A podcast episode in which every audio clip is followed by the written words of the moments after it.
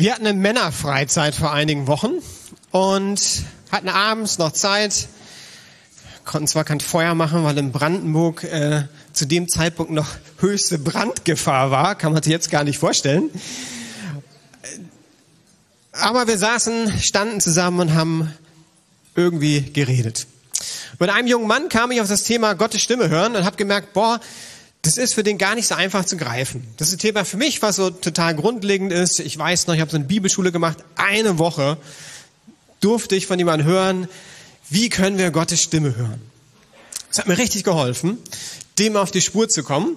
Wir haben nicht eine Woche, aber ähm, diese Woche, nächste Woche. Von daher haben wir etwas Zeit, zwei, ja, etwas Zeit, ne, zwei Gottesdienste, dem auf die Spur zu kommen. Es gibt ein biblisches Bild, das mir geholfen hat bei dem Thema tiefer einzutauchen. Das kommt euch bestimmt bekannt vor und wer die Lieder gehört hat, der wird das Bild schon gefunden haben. Johannes 10, 14 bis 15 und Vers 27 habe ich noch angehängt. Ich bin der gute Hirte. Ich kenne meine Schafe und meine Schafe kennen mich. Genauso wie mich der Vater kennt, und ich den Vater kenne. Und ich gebe mein Leben für die Schafe her. Meine Schafe hören auf meine Stimme. Ich kenne sie und sie folgen mir. Das Bild von dem äh, Hirten und dem Schaf war für das Volk Israel total normal. Schon im Alten Testament wird das immer wieder aufgegriffen, dass Gott sagt, ich bin der Hirte vom Volk Israel. Und das Volk Israel dementsprechend klar, das waren die Schafe. Das Besondere hier war, dass Jesus plötzlich sagt, ich bin der gute Hirte. Das war die Diskussion beim Volk Israel, ist Jesus der Messias? Ist er der Auserwählte? Und Jesus sagt, ich bin der gute Hirte. Aber bevor wir einsteigen, dachte ich, sind ja alle Städter hier, ne? Äh, paar Sätze zu Hirte und Schafe, ne? Ich glaube, die meisten kennen das, aber man weiß das in Berlin nie so, ne? Ich habe Leute kennengelernt, die kommen gar nicht aus Berlin raus und habe deshalb gegoogelt, obwohl ich aus dem ländlichen komme. Was ist denn ein Hirte? Er kontrolliert und versorgt die ihm anvertraute Herde, ist verantwortlich für das Wohlergehen seiner Tiere, schützt die Tiere vor Gefahren, nutzt zur Verfügung stehende Weideflächen so, dass sie langfristig erhalten bleiben, überwacht das Futterangebot und sorgt für die Pflege der Weideflächen. Hört sich jetzt etwas nüchtern an, weil das äh, kommt aus dem Internet. Also, Jesus, unser Hirte, und äh, du, die gute Nachricht, bist ein Schaf. Ich weiß nicht, ob du jetzt sagen würdest, Schaf, wie wär's mit Löwe, ähm, Adler oder zumindest Delfin? Nein, du bist ein Schaf. Schaf sind sehr soziale Tiere, bauen Freundschaften auf, kämpfen nur äußerst selten miteinander und empfinden Trauer, wenn eines ihrer Herdenmitglieder stirbt. Das sage ich nur, gut gewählt von Jesus. Schafe sind in der Lage, bewusste Entscheidungen zu treffen. Ja, passt auch ganz gut. Ihre Gehirngröße und Struktur gleichen dem einiger Primatenarten. Okay. Meine Schafe hören meine Stimme. Ich kenne sie und sie folgen mir. Und das ist jetzt so eine typische Jesus-Geschichte weil wir erstmal überlegen müssen, okay, Hirte, Schaf, wie war das damals und so weiter. Jesus hat ja Beispiele genommen aus dem Alltag der Menschen. Genau so war das. Als Jesus diese Verse gesagt hat, war sofort klar, worum es geht. Und das war ein Aha-Erlebnis und eher so wie, was? So klar soll ich Gottes Stimme hören. Was hatten die Menschen da damals im Blick? Und zwar zur Zeit Jesu gab es ziemlich viele Schafe äh, und auch Schäfer. Lass uns einfach Neuseeland als Beispiel nehmen. Da weiß jeder, mehr Schafe als Menschen. Ob so war, weiß ich nicht, aber so ungefähr. Es gab viele Schafen und viele Hirten. Und in dem Prozess war irgendwann die Frage, wie können wir das Ganze systematisieren? Also viele Hirten, viele Schafe bedeutet, wenn jede kleine Herde abends sich eine Hürde baut und ein Schafhirte davor steht, dass wenn du im Dorf zehn Herden hast, logischerweise brauchst du zehn Hürden oder Ställe und zehn Schäfer, die abends vor dem Stall Wache stehen. Das ist höchst Ineffizienz, könnte fast deutsch sein. Deshalb gab es da die Weiterentwicklung zur Zeit Jesu, um Ressourcen zu sparen, könnte man sagen, haben die ihre Herden zusammengeführt. Ein Schäfer hat dann Wache gehalten und es gab eine größere Hürde oder einen Stall. Soweit, so gut. Jetzt kommt der springende Punkt und zwar der nächste Morgen. Also es ist ja einfach, die alle jetzt in einen Stall oder eine Hürde zu bringen. Am nächsten Morgen nehmen wir an, da sind äh, zehn Hirten mit zehn Schafen. Wie haben die die Schafe denn auseinandergekriegt? Und das war der Punkt, die die Menschen angesprochen hatten, weil das war überhaupt gar kein Problem. Weil die Schafe kannten die Stimme der Hirten. Und das war immer so ein kleines Erlebnis, wenn die ganzen Schafe da waren, gab es bestimmt auch größere Herden, die zusammengeführt wurden. Und dann hatte jeder Schafhirte seinen Ruf. Wir werden gleich noch einen Schafhirten sehen. Äh, der wartet schon da hinten mit seinen Schafen. Und werdet ihr sehen, die hören genau die Stimme ihres Hirten. Da gibt es ein paar andere, die probieren auch irgendwelche Rufe. Schaut euch gleich die Schafe an, die, die reagieren null. An dieses Bild hatten die Menschen im Hinterkopf. Und als Jesus das gesagt hatte, war so krass. So soll ich Gottes Stimme hören wie dieses Schaf. Jetzt fragt er, wie kriegt das Schaf das hin? Für alle, die sonst abhängen. Ich darf auch mal lernen bei Predigtvorbereitungen. Also unsere Stimme hat ja Höhen und Tiefen, aber unsere Stimme hat auch Formanten. Und diese Formanten machen die Stimme einzigartig. Und dann ist deine Stimme wie ein Fingerabdruck. Und Schafe haben die Fähigkeit, diese Formanten zu erkennen. Deshalb können sie nicht von Geburt an, das ist das Interessante, kommen wir nachher noch drauf zu sprechen, die Stimme erkennen, aber sie lernen mit der Zeit durch die Mutter oder die Eltern die Stimme des Hirten zu erkennen und können dem folgen. Und das schauen wir uns mal an. Ich habe ein kleines Video mitgebracht. Da probieren erstmal mehrere Personen, aber ich habe es abgekürzt auf zwei Personen auf ihre Art und Weise, das könnten jetzt du und ich sein, diesen Schafe, die Schafe irgendwie zu rufen. Und dann kommt der Hirte und äh, das ist das Aha-Erlebnis. Das Bild hatten die Menschen im Blick, als sie Jesus zugehört hatten. Also ihr merkt, das Bild hatten die Menschen vor Augen, weil das kannten sie. Wahrscheinlich noch eindrücklicher, wenn du irgendwie zehn Herden und zehn Hirten hast.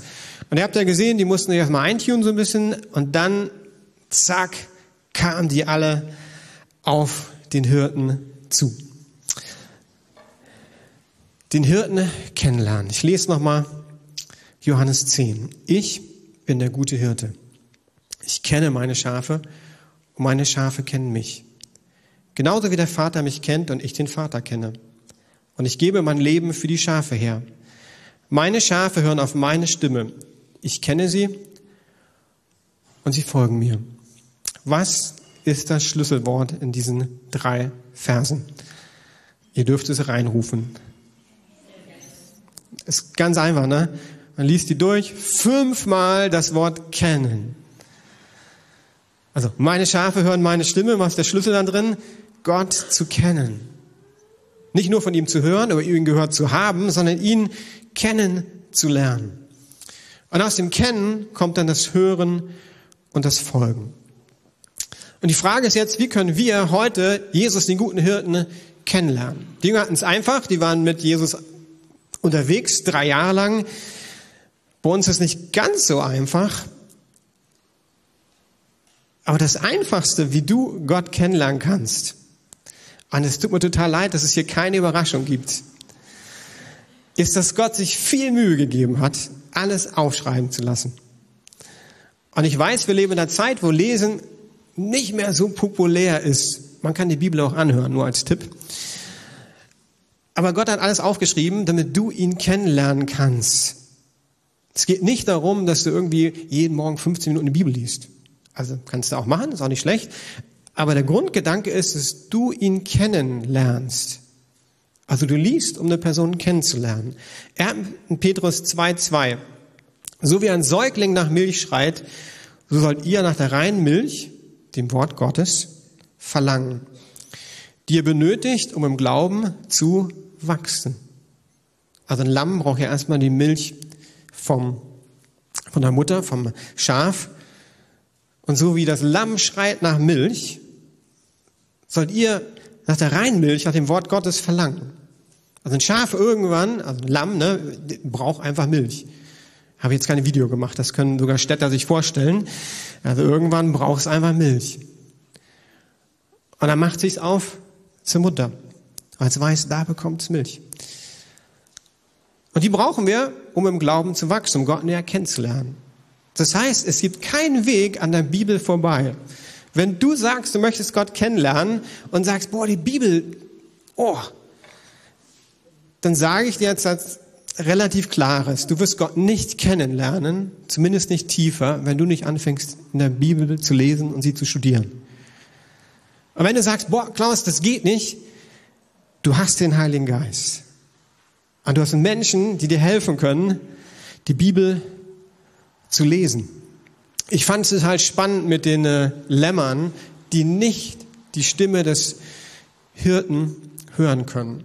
Also es gibt ja andere Tiere, die werden geboren und zack ist alles da, was sie irgendwie brauchen. Ne? Hier ist es so, das Lamm kann nicht die Stimme vom Hirten hören. Es braucht die Mutter, also das Mutterschaf, dass ihr das beibringt. Und wenn du sagst, Klaus, ich, ich kann es nicht, ey, dann komm hinterher zu mir oder geh zu deinem Kleingruppenleiter. Wir finden jemanden, der dir hilft, die Bibel so zu lesen, dass du Gott kennen lernst. Hast du eine geistliche Mutter, einen geistlichen Vater, die dir einfach hilft, die Stimme des Hirten kennenzulernen? Das ist die Ermutigung aus dem Bild hier. Also wenn du in den letzten zwei Jahren Jesus kennengelernt hast, hast du geistlichen Vater oder Mutter. Und wenn du über drei Jahre unterwegs bist, will ich die gleiche Frage stellen. Hast du geistliche Vater und Mutter, die dir dabei hilft? Kleine Hirten kennenlernen heißt auch, einfach zuhören und reden. Also ich weiß nicht, wie Schafe das irgendwie machen mit ihren Mäh, aber die sind ja auch irgendwie Tiere, die kommunizieren können, die intelligent sind, habe ich gelernt, die Entscheidungen treffen können. Wie sieht's aus mit deinem Gespräch mit Jesus? Wenn du den Hirten kennenlernen möchtest, geht das nur über Kommunikation. Über die Bibel lesen, über Beten und mit der Herde unterwegs zu sein. Schafe sind Tiere, die sind gemeinsam unterwegs. Fand ich auch spannend. Warum hat Jesus diese Schafe ausgewählt? Ich glaube, wir lernen Gottes Stimme hören in Gemeinschaft. In der Kleingruppe, in der Zweierschaft. Zu hören, wie machen das denn die anderen?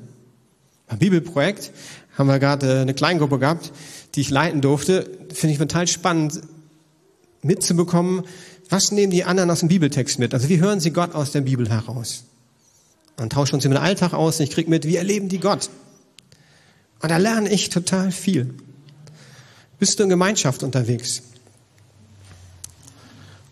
Und dieses Kennen soll dann münden in, dass du Gott tiefer lebst. Ihr kennt alle im Psalm 23, werde ich jetzt nicht lesen, den hat David am Ende seines Lebens geschrieben, wird angenommen.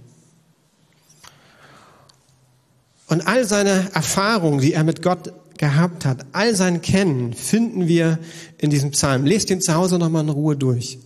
Verbindet ihn vielleicht mit Geschichten über David, die ihr kennt, weil das ist die Grundlage von dem Psalm. Und dann siehst du David, er hat Gott gekannt. Für ihn war Gott ein persönlicher Hirte. Er hat seine Fürsorge erlebt, seine Hilfe, seine Wegweisung, seinen Rat, seine Versorgung, seinen Schutz. Und darum geht es, das zu erfahren.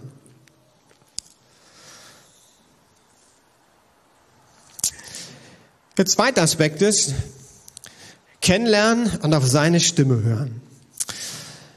Christian hat letzte Woche schon Römer 12, 2 vorgelesen.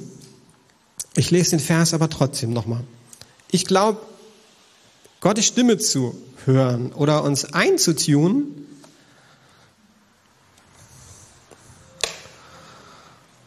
Gucken wir mal hier. Das ist unser Küchenradio, ja. Richtig oldschool. Ähm, wenn du dich so auf Gott eingetunt hast, ey, du kannst es so laut stellen, wie du willst. Echt schwer, ihn zu hören. Ja, echt schwer. Probieren wir mal einen Sender zu finden. Aha, schon besser. Und dann gibt's auch noch Sender. Mal sehen, wo wir sind, ne? Na, wo ist er?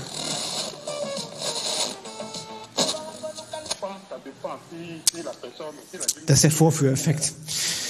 Es sollte Inforadio sein. Dann gibt's Sender, die erkennst du entweder an den Liedern, wenn du den Sender besser kennst, oder bei Inforadio gibt's bestimmte Jingles, da gibt's bestimmte Personen, wie die moderieren. Da kannst du, wenn du gut bist im Radio, die einstellen und hast eine gute Schätzung, das müsste jetzt Inforadio sein, das ist Klassikradio, das ist Radio Paradiso, so die Popsongs. Und darum geht's. Wie kriegen wir das hin, dass wir unseren inneren Sender so einstellen, dass wir nicht nur irgendwie was hören, sondern klar und deutlich, aber dann nicht irgendein Sender, sondern klar und deutlich Gottes Sender. Römer 12, da schreibt Paulus, und stellt euch nicht dieser Welt gleich, sondern ändert euch durch Erneuerung eures Sinnes. Und wie funktioniert das? Damit ihr prüfen könnt, was Gottes Wille ist, nämlich das Gute und Wohlgefällige und Vollkommene. Die Gemeinde in Rom war so ähnlich wie die Gemeinde in Berlin. Das war eine Minderheitsgemeinde. Wahrscheinlich gab es in Rom noch weniger Christen als in Berlin. In Berlin schätzen wir momentan zwei Prozent Christen, die Jesus wirklich kennen. Von 3,75 Millionen. Das sind echt wenig. Ähnlich wie in Rom, da gab es vielleicht noch weniger Christen. Das heißt, Paulus sagt, stellt euch nicht dieser Welt gleich, sondern ihr braucht die Erneuerung eures Sinnes. Und wie kriegt ihr das? Indem ihr anfangt zu prüfen, was Gottes Wille ist. Und wie kann ich Gottes Willen prüfen? Indem ich lerne, seine Stimme zu hören und zu unterscheiden von den anderen Stimmen. Und was mir total wichtig ist, wir leben nicht mehr in einem christlichen Abendland in Berlin. Wir leben, es tut mir total leid, in einer heidnischen Gesellschaft. Das ist ja ein sehr christliches Wort. Ich übersetze das an eine Gesellschaft, die nicht Gott kennt, die nicht an Gott glaubt. Oder man kann auch ausdrücken, an einem postchristlichen Land. Das heißt, wir können davon ausgehen, dass die Themen, die uns präsentiert werden, im Radio, Internet und so weiter und so weiter, das sind wahrscheinlich nicht Gottes Meinung. Das heißt nicht, dass auch jemand, der Jesus nicht kennt, Gottes Meinung haben kann, aber erstmal nur für euch zur Info, wenn zwei Prozent wiedergeborene Christen sind, sind 98 Prozent, die irgendwie eine andere Weltanschauung haben. Und die werden auch bei vielen Themen zu ganz anderen Standpunkten kommen. Und wir sind eine ganz kleine Minderheit. Und das sehen wir bei Themen wie Abtreibung, wo wir sagen würden, das ist nicht Gottes Wille. Wir sehen das bei der ganzen Identitätsdiskussion, bei der Frage nach Sexualität und vielen anderen Themen.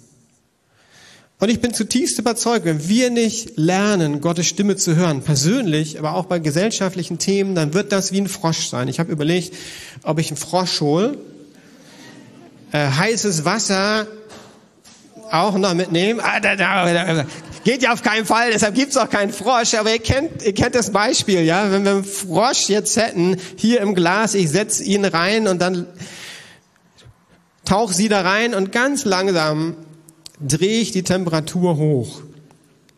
Dann haben wir irgendwann einen Whirlpool für den Frosch und irgendwann haben wir eine Froschsuppe. Aber der Frosch erkennt das gar nicht, weil er langsam geköchelt wird.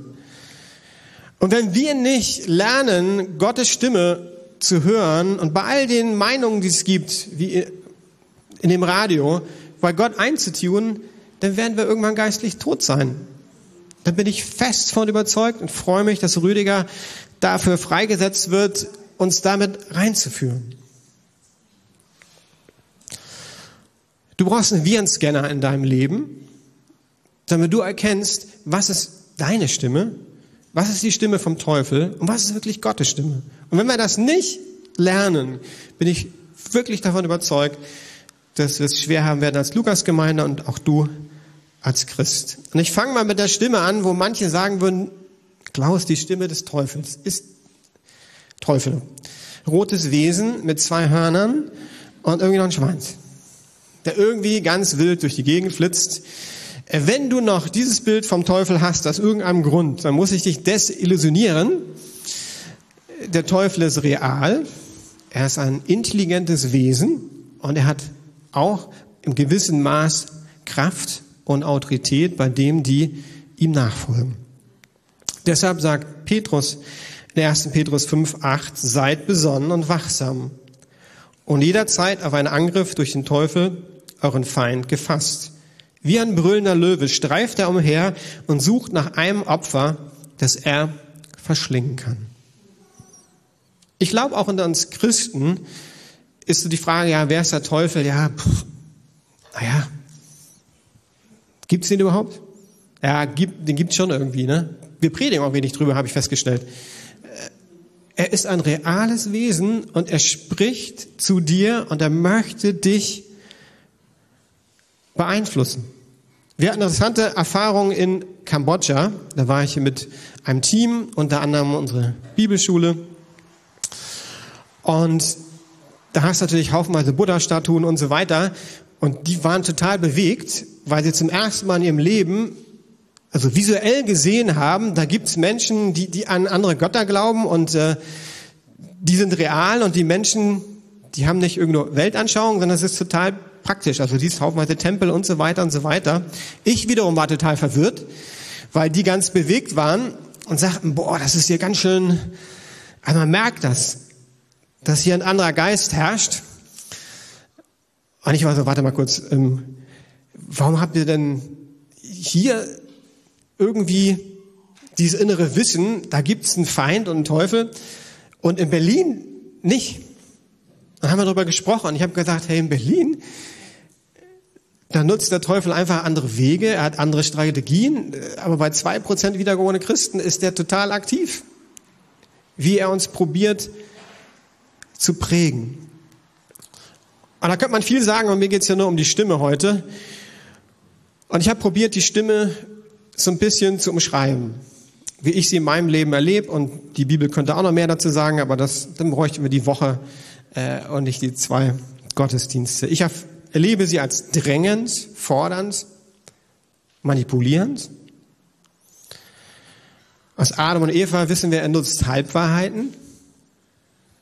Kann sogar die Bibel nutzen, wissen wir aus der Versuchung von Jesus. Er verdreht sie einfach. Er verdammt mich, das ist er richtig gut. Er lügt, betrügt, hinterfragt Gottes Güte. Er möchte mich isolieren, das erlebe ich immer wieder. Verletzen, in Sünde verwickeln und sich selbst in den Mittelpunkt stellen. Und dazu nutzt der Teufel massenhaft Kanäle, alles, was ihm zur Verfügung steht.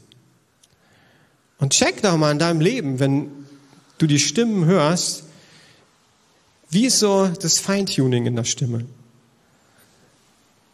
Wenn Gott hinterfragt wird, ich sage nicht, dass es immer so ist, ich habe auch meine eigenen Gedanken, kann das der Teufel sein, der dahinter steht der ganz bewusst Gottes Güte hinterfragt. Hat er immer gemacht. Wenn du merkst, du fängst an, dich einsam und alleine zu fühlen, bin ich mir relativ sicher, das ist eine Hauptstrategie vom Teufel, Christen zu isolieren. Und dann musst du wahrnehmen, einen Blick, da ist eine Stimme aktiv in meinem Leben, da stehe ich innerlich auf. Weil ich weiß, das ist nicht Gottes Stimme.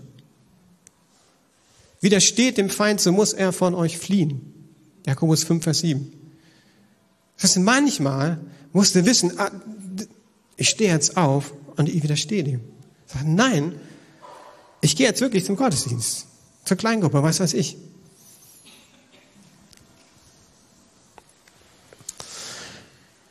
Okay, meine eigene Stimme. Galater 3,7. Denn die menschliche Natur, mein Fleisch, mein Ego, richtet sich mit ihrem Begehren gegen den Geist Gottes. Und der Geist Gottes richtet sich mit seinen Begehren gegen die menschliche Natur. Die beiden liegen im Streit miteinander und jede Seite will verhindern, dass ihr das tut, wozu die andere Seite euch drängt. Also der Heilige Geist will dich in eine Richtung schieben. Dann gibt's dein Fleisch, sagt die Bibel, also dein Ego, dein alter Mensch, würde Luther sagen. Und er schiebt in die andere Richtung. Das heißt, du wirst immer in deinem Leben, bis du eines Tages bei Jesus bist, das auch erleben in Situationen, dass es zwei Seiten gibt, die schieben. Das ist nichts Unnormales. Aber wenn du nicht rausfindest, welche Seite ist welche Seite, dann machst du irgendwie nach Tagesform, äh, in welche Seite du dich schieben lässt. Ich habe auch mal probiert, die Stimme zu beschreiben. Stellt mich und meine Bedürfnisse in den Mittelpunkt. Die ist egoistisch, selbstbezogen. Ermutigt mich, Abkürzungen zu nehmen, weil der lange Weg manchmal einfach zu kompliziert ist. Und hey, da gibt es eine Abkürzung, die ist richtig eingetreten, kennt ihr in Berlin, in den Parks. Ne? Also ich wohne am Volkspark und da gibt es Wege, die gibt es gar nicht. Aber über die Jahre sehen sie aus wie ein richtiger Weg. Und du kürzt auch einige Meter ab. Und so erlebe ich meine Stimme. Hey, Abkürzung. Hey, Beziehung klären, viel zu stressig. Um Vergebung bitten, oh, ist peinlich. Du hast schon ein paar Mal um Vergebung gebeten. Den leichten Weg nehmen. Die Stimme dockt an meinem alten Ich an und die fördert mein Ego, ich mir, meiner, mich. Ihr müsst nur mal die Werbung angucken. Jetzt bin ich nicht der Werbefreak, von der habe ich dann meist die alten Werbejingles. Ne? Mach dein Ding. Ist total unbiblisch. Geiz ist geil, ist noch unbiblischer. Ich weiß nicht, was unbiblischer ist. Also guck dir mal Werbesprüche an und probier mal bei Gott einzutun. Ist das eine biblische Wahrheit oder keine biblische Wahrheit? Eine Sache, die ich beobachte, ist, ey, chill mal eine Runde. Als Christen sollen wir doch ausgeglichen leben. Und ich denke, da ist eine richtig gute Wahrheit drin, die auch für mich gilt. Ausgeglichen leben ist total wertvoll und wichtig. Aber da gibt es eine feine Linie zwischen ausgeglichen leben und chillen.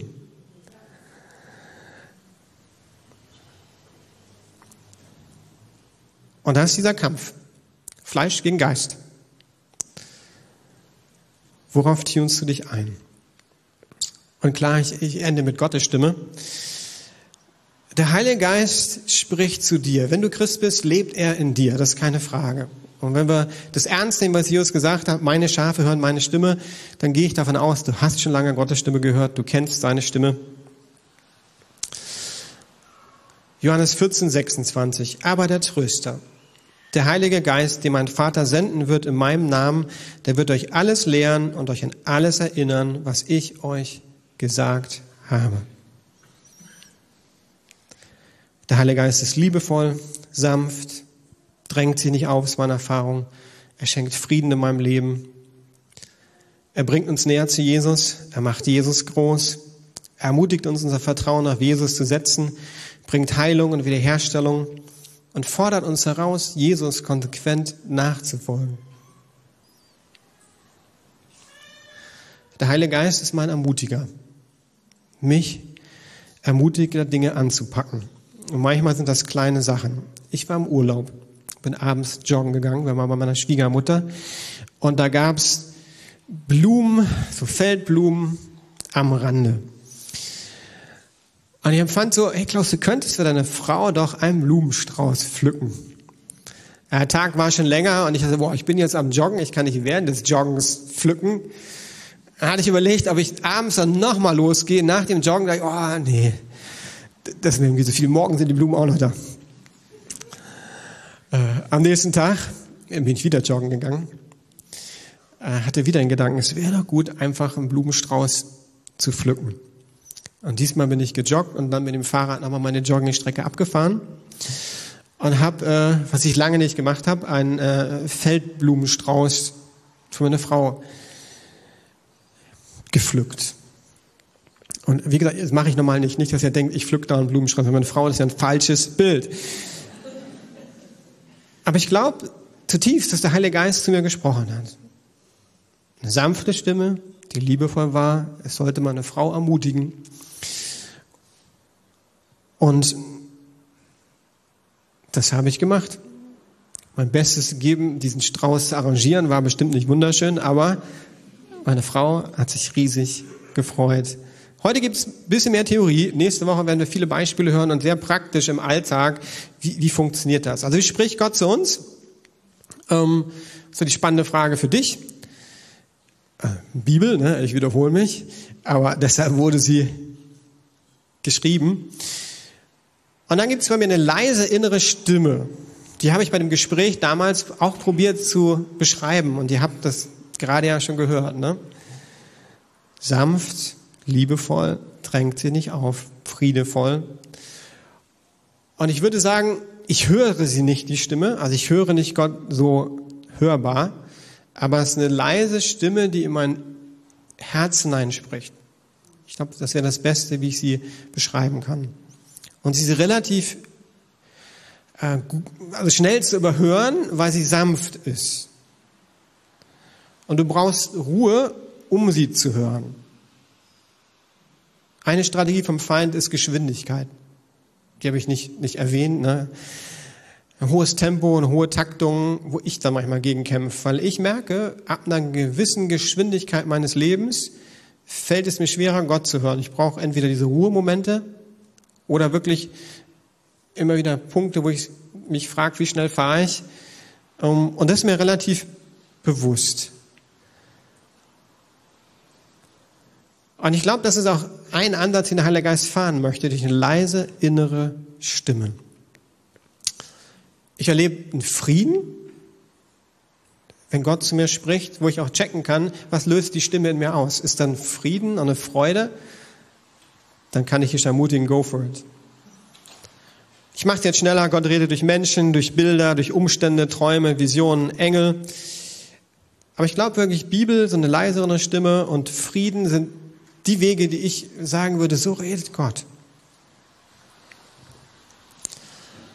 Jetzt sagst du, okay, Klaus, das ist ganz schön kompliziert. Äh, und wenn ich da mal denke, Gottes Stimme gehört zu haben, was wir nächsten Sonntag noch viel mehr hören werden, auch Beispiele, äh, wie, wie, wie prüfe ich das denn? Ich finde das gar nicht so schwer zum Prüfen. Also du musst dich in Gottes Wort auskennen, weil die erste Frage, die ich dir sage, ist, entspricht es Gottes Wort? Und wenn du dich nicht in Gottes Wort auskennst, wird es dir schwer fallen, die Stimme zu prüfen. Würde Jesus das sagen, denken oder tun? Auch relativ einfach, das kannst du schnell machen. Würde Jesus das sagen, denken und tun? Und sonst frage einen guten Freund um Rat, der geistlich reif ist. Na, wenn Gott dir sagt, spende 10.000 Euro Neustart, das ist schon eine Summe, ne? Neustart freut sich da schon, habe ich jetzt nicht bewusst gemacht. Ne? Äh, Freude wird schon im Glauben gedankt. Äh, wenn du dich damit auskennst, Gottes Stimme hören, kannst du sofort spenden. Ne? Sonst würde ich vielleicht, wenn jetzt Luca zu mir kommt und sagt, boah, 10.000 Euro soll ich Neustart spenden, würde ich sagen, okay, lass uns noch mal ein bisschen beten und noch mal ein bisschen prüfen. Äh, bitte, bitte, sagt er. Ne? Aber dann geht es im Endeffekt darum, das zu tun. Habt ihr mal im Psalm 23 die drei Bilder angeguckt, die uns gegeben werden und was Aufgabe der Schafe ist? Also es gibt der Hirte, der uns in grüne Weiden und frischem Wasser führt. Es gibt den Hirten, der mitten in Krisen Bayerns ist. Und es gibt den Hirten, der uns an der Hürde im Stall schützt, versorgt und pflegt. Und ich hatte eigentlich überlegt, über Psalm 23 zu predigen, habe da nochmal einen Turn gemacht. Und was sehr simpel ist, ein bisschen frustrierend ist, vor allem für Deutsche, wenn jetzt dir die Frage stellst, was ist die Aufgabe des Schafes? Was ist die Aufgabe des Schafes, um zum grünen Wasser, zum frischen Wasser, äh, grünen Weiden, frischem Wasser, ähm, in Krisen Gottes Nähe zu spüren, äh, die Hürde, den Stall zu finden? Ich habe nur einen einzigen Punkt gefunden. Das Schaf muss möglichst nahe beim Hirten sein. Einfach nahe beim Hirten und dem Hirten folgen. Du kannst Gottes Stimme hören. Wenn du nicht anfängst, ihr zu folgen, wird das schwierig werden. Jakobus 1, 22. Seid aber Täter des Wortes und nicht Hörer allein. Sonst betrügt ihr euch selbst. Ich bin auch überzeugt, wenn wir nicht das tun, was Gott sagt, wird Gott immer weniger reden. Er wird sich mit der Zeit zurückziehen.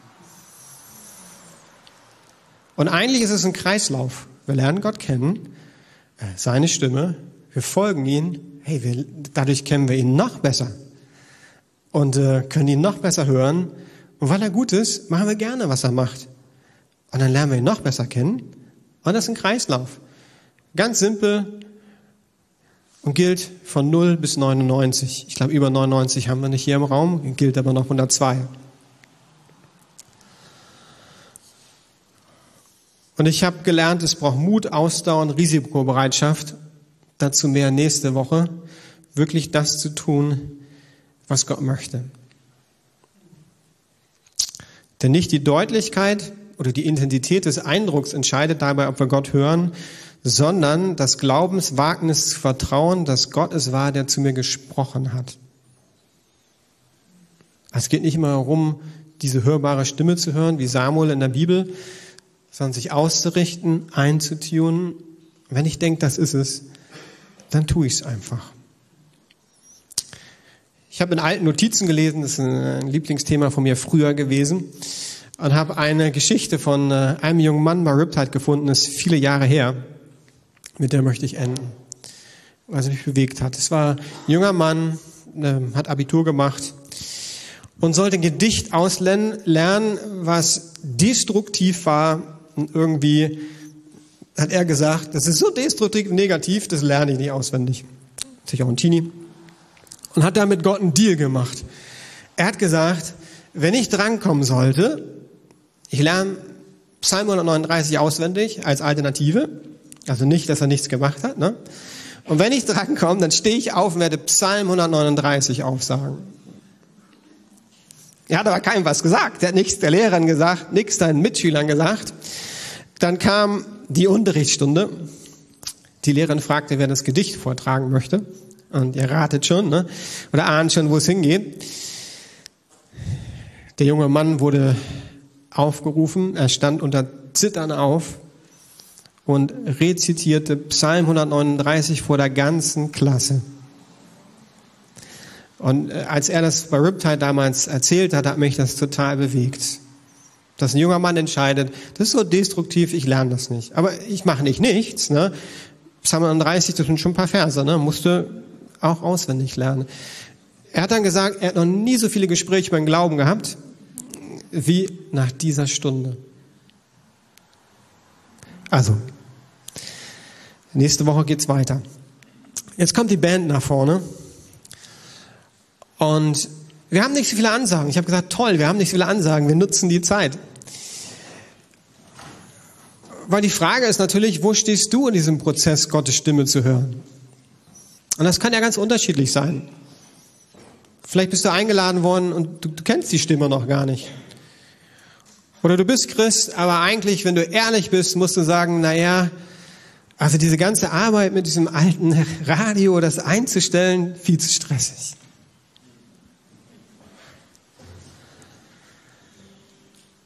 Wie sieht das aus mit Gottes Stimme hören? Und wir wollen einfach jetzt euch Zeit geben, zur Stille zu kommen und einfach auf Gott zu hören.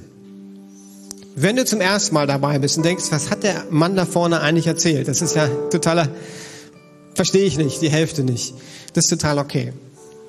Und ich habe auch ein großes Thema relativ schnell zusammengefasst. Du kannst gerne hinterher zu mir kommen und ich versuche dir das nochmal irgendwie besser zu erklären.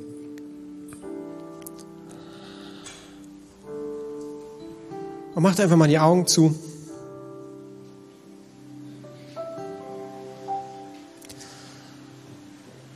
Und ich möchte als erste Frage mitgeben, so, wo stehst du? Wenn du das Radio vorstellst, tune ich mich ein auf Gott am Morgen oder am Abend oder am Mittag, wann ist ja egal. Strecke ich mich aus, wirklich die Bibel zu lesen, zu entdecken. Nehme ich Zeit in der Stille. Und überleg doch einfach mal, wo stehe ich mit meinem geistlichen Auto?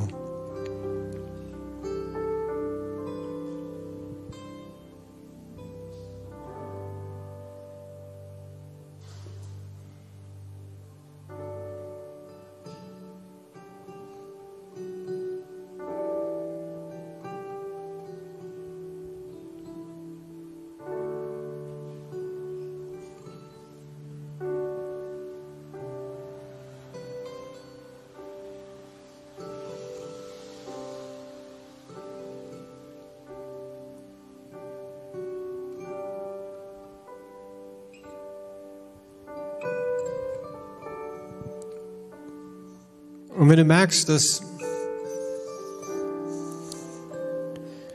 du wie so ein Schaf gewesen bist, was irgendwie so ein bisschen an die Seite gelaufen ist, dann hast du jetzt die Möglichkeit, wieder zum Hirten zu kommen. Und du kannst einfach beten, Gott, es tut mir leid. Ich habe mich nicht auf dich ausgerichtet. Ich bin meine Wege gegangen. Du warst mir nicht wichtig. Und das kannst du jetzt sagen, kannst im Herzen einfach ein Gebet sprechen. Und der Vater ist da mit offenen Armen. Und er freut sich, wenn du wiederkommst.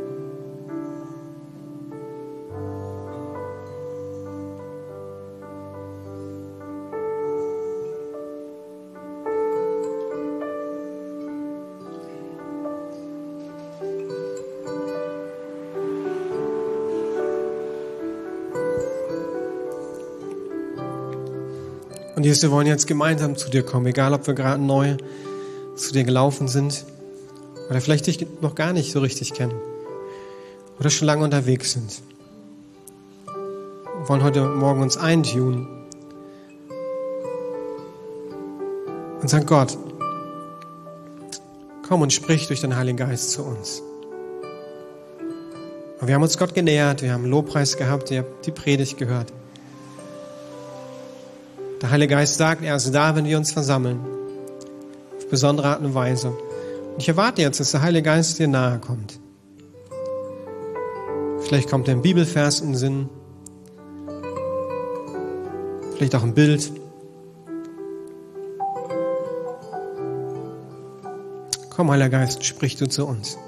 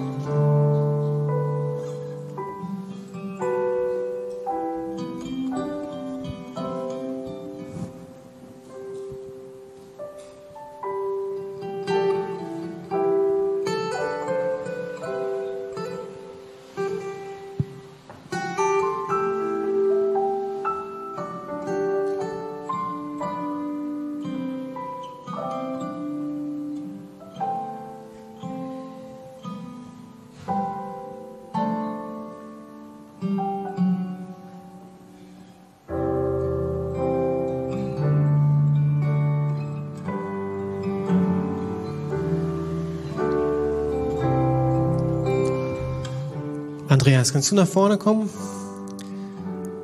Andreas hatte einen Impuls. Ich weiß noch nicht, wo du sitzt. Da. Wir haben voll gebetet und äh, Andreas kam während der Lobpreiszeit. Und äh, komm doch einfach nach vorne, erzähl den Impuls und dann. Äh Als wir ähm, in der Anbetung waren, am Anfang hatte ich so einen ähm, komischen Geschmack in der Nase, wie wenn man da einen Schlag drauf kriegt. Und ähm, so bin ich zu Klaus gegangen, habe gesagt, ich habe den Impuls, vielleicht ist jemand hier und du hast ein Problem mit der Nase, Nebenhöhle oder was auch immer, vielleicht hast du einen Schlag oder ähm, vielleicht hast du auch letzte Woche einfach einen Schlag ins Gesicht gekriegt und Gott möchte dich einfach anrühren und genau. Genau, macht alle mal die Augen zu. Äh, wollen wir nämlich ganz, äh, ne, bleib vorne, Andreas, ne? Dann darfst du gleich noch beten. Äh, macht alle die Augen zu. Ähm, und ich möchte fragen, wenn jemand hier ist, dem das angesprochen hat, der kann jetzt die Hand heben. Und dann ähm, beten wir. Danke. Es sind Leute da, für alle, die schon die Augen zu haben. Heiliger Geist, wir laden dich ein, dass du kommst jetzt und ähm, du bist ein Gott, der heilt. Und dort, wo physische Probleme sind, bete ich, dass du, Geist Gottes, jetzt kommst mit Heilung, dass du fließt. Jesus, danke, dass wir durch deine Striemen geheilt sind. Ich bete, dass du jetzt deinen Kindern dienst. Ja. Und Vater, du siehst einfach, wo Leute letzte Woche ins Gesicht geschlagen wurden. Und ich bete darum, dass du kommst, Geist Gottes, und dass du sprichst was du denkst in dieser Situation. Dass du Herzen heilst, dass du wiederherstellst.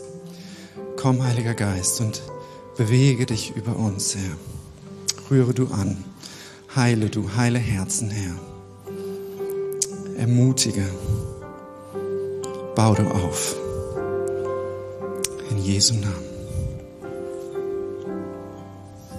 Amen. Ich hatte in der Vorbereitung auch einen Eindruck, und zwar äh, von jemandem, der einen Hindernislauf vor sich hat oder schon läuft. Kennt ihr ja, ne? Hindernislauf. Und es war irgendwie so, dass gar kein Problem war, dass es Hindernisse gibt. Aber wenn du zum Beispiel als 100 Meter Läufer, also normal auf einen 110 Meter Lauf äh, Hürden zuläufst, rennst du die alle um. Oder wenn du äh, auf Weitsprung trainiert bist, ne, dann machst du einen riesen Jump und landest vielleicht in einen der Hindernissen. Und dass Gott irgendwie dir sagen möchte, ja, es gibt Herausforderungen im Leben und das ist auch okay, das ist nicht schlimm. Und dass Gott dir wirklich helfen müsste, möchte als Hindernistrainer, sage ich mal, deinen Weg mit ihm zu laufen, dass du sozusagen äh, springen, dann muss man da die Schritte laufen, dann wieder springen. Und dass Gott dich ermutigt, ja, da sind Hindernisse, aber er ist mit dir. Und er möchte dich trainieren. Und vielleicht funktionieren die Wege, die du gelernt hast, nicht mehr beim 100 Meter, 110 Meter Lauf musste anders laufen als vorher. Und die Ermutigung, wirklich zum Trainer oder man kann auch Hirten sagen, zu gehen, der für dich deinen Weg hat, wie du diesen Hindernislauf gehen kannst.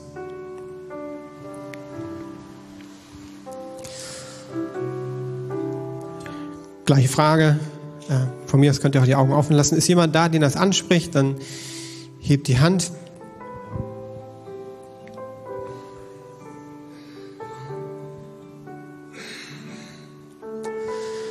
Jesus siehst die, die sich gemeldet haben, die gesagt haben, ja, in ihrem Leben ist das so nicht nur ein Hindernis, sondern die sehen, da gibt es mehrere Hindernisse, die auf sie warten.